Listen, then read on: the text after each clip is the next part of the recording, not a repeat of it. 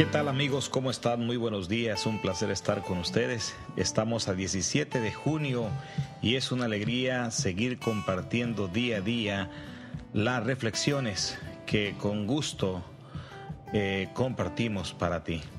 Mateo capítulo 5, verso 14 al 16 nos sigue hablando el Señor Jesús acerca de aquel mensaje maravilloso, el Sermón del Monte. Dice lo siguiente, vosotros sois la luz del mundo. Una ciudad asentada sobre un monte no se puede esconder, ni se enciende una luz y se pone debajo de una vasija, sino sobre el candelero para que alumbre a todos los que están en casa. Así alumbre vuestra luz delante de los hombres, para que sean vuestras buenas obras y glorifiquen a vuestro Padre que está en los cielos. Cuando hablamos de la luz es algo maravilloso. Podemos comparar el día con la noche. La noche es penumbra, todo es oscuro, no se puede ver nada, no se puede trabajar de la misma manera como se trabaja de día, pero cuando el sol viene sobre la noche y amanece, ahora es un día con vida, todas las actividades cobran vida y eso es con respecto a la luz natural. Pero no sé si a ti te ha sucedido, pero cuando yo era pequeño, eh, mi vida de adolescente la viví en el campo, donde no había luz eléctrica, donde en la noche solamente podíamos esperar un cierto momento para irnos a dormir mientras nos alumbrábamos con pequeñas lámparas de petróleo y no queriendo gastar tanto combustible, se apagaban esas lámparas y nos íbamos a descansar esperando nuevamente la luz del sol que cada día aparecía sin tener ningún gasto nosotros. Para muchos de ustedes posiblemente no tuvieron esa experiencia. Es una experiencia donde hay una grande necesidad. A veces se deseaba cómo no hubiese luz acá. Pudiésemos estar iluminados, pudiéramos tener aparatos electrónicos. La luz es importante, llegó el momento cuando tuvimos que cambiarnos de ese lugar y llegar a otro donde ya había luz eléctrica y la diferencia fue grande. Ahora podíamos suplir las necesidades que antes deseábamos. Así es Jesús para nosotros también. Jesús dice que Él es la luz de este mundo y también nos nombra a nosotros como la luz del mundo y después representa el propósito de la luz. Eh, una ciudad, dice Jesús, que ha sido fundada sobre un monte, todos la van a poder ver, no se puede esconder, sobresale sobre todas las cosas, de la misma manera es la luz. También él sigue enseñando, diciendo que si alguien enciende una luz y la pone debajo de una vasija, no sirve de nada que esa lámpara esté encendida. Pero si la ponen en, el lugar más alto, entonces con una sola lámpara, aunque no sea muy grande, puede iluminar toda la habitación donde se encuentra aquella lámpara. Ahora Jesús se refiere diciendo, de la misma manera como esta lámpara alumbra la habitación, así también alumbre delante de vosotros los hombres las buenas obras que ustedes hacen y que puedan glorificar siempre a vuestro Padre que está en los cielos. Jesús está hablando de aquel maravilloso evangelio que Él vino a enseñar, está hablando de aquel maravilloso amor que Él nos vino a enseñar y que no puede ser visto de otra manera si nosotros no testificamos lo que Él ha compartido con nosotros. Por eso Él quiere que de manera de testimonio, nosotros alumbremos a los demás. Él les dijo, vosotros sois la luz de este mundo.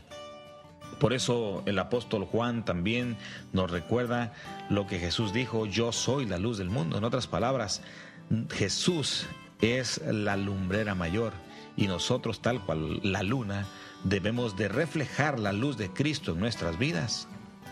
Por consiguiente, nosotros como discípulos solo podemos reflejar la luz de Cristo y para ello necesitamos vivir una perfecta relación con Él. Mientras tú y yo no podamos vivir una perfecta relación y no tengamos a la vista aquella maravillosa fuente de luz, no podremos reflejar aquel rayo de amor, aquel, eh, aquella enseñanza que el Señor Jesús ha dejado en nosotros. El apóstol Pablo dice en el libro de Efesios, antes vivías en la oscuridad, pero ahora al estar unidos al Señor, ahora vives en la luz. Portaos como quienes pertenecen a la luz. De otra manera, si tú antes vivías alejado de Jesús, no podías reflejar la luz. Pero ahora si estás en Cristo, de una manera natural, tenemos que reflejar la luz. La humanidad por sí misma no tiene luz, queridos. Aparte de Cristo, nosotros somos un cirio que todavía no ha sido encendido o una lámpara que no ha sido encendida. No tenemos un solo rayo de luz para disipar la oscuridad de este mundo por nosotros mismos. Pero cuando nos volvemos hacia el sol de justicia, que es Cristo Jesús, cuando nos relacionamos con Él, nuestra alma entera ahora brilla por completo porque estamos ante la presencia de un ser maravilloso. Esto es lo que Jesús hace en nuestra vida. Él hace la diferencia. Las buenas obras son la luz que nosotros podemos irradiar hacia los demás. ¿Cuáles son las buenas obras? Me podías preguntar tú. ¿Y cuáles son las buenas obras a las que Jesús se refiere en el párrafo de Mateo capítulo 5?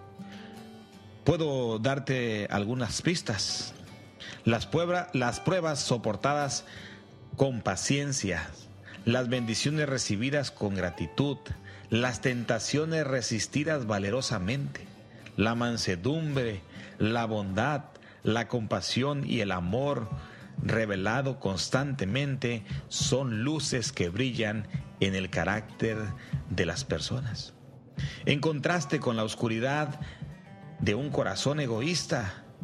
Porque cuando tú tienes un corazón egoísta, tú vives en la oscuridad. Dejas a un lado la bondad, la compasión y todo lo que el Señor Jesús practicó y que nos lo dejó como una herencia. Es por eso que nosotros al no dar buenas obras, nosotros hemos vivido en un mundo donde nunca ha penetrado la luz de vida que es Cristo Jesús.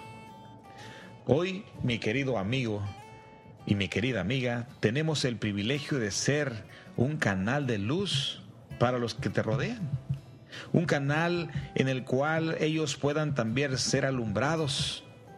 Un canal que ilumina la vida de estas personas, las cuales tienes a tu alrededor. ¿Quiénes son estas personas? En primer lugar, tu esposo o tu esposa, tus hijos, tu familia más cercana, aquellas personas que tú amas.